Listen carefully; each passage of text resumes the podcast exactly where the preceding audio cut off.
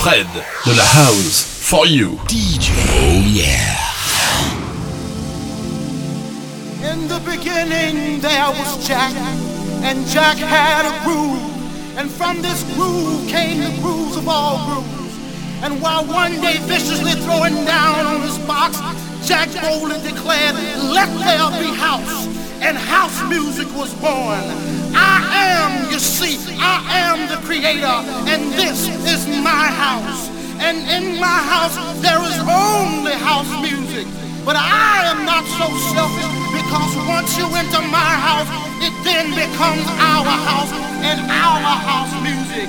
And you see, no one man owns house because house music is a universal language spoken, understood by all. You see, house is a feeling that no one can understand really unless you're deep into the vibe of house. House is an uncontrollable desire to jack your body. And as I told you before, this is our house and our house music. And every house you understand there is a keeper. And in this house the keeper is Jack. Now some of you might wonder who is Jack and what is it that Jack does? Jack is the one who gives you the power to jack your body. Jack is the one who gives you the power to do the snake. Jack is the one who gives you the key to the wiggly worm. Jack is the one who learns you how to walk your body. Jack is the one that can bring nations and nations of all jackals together under one house. You may be black,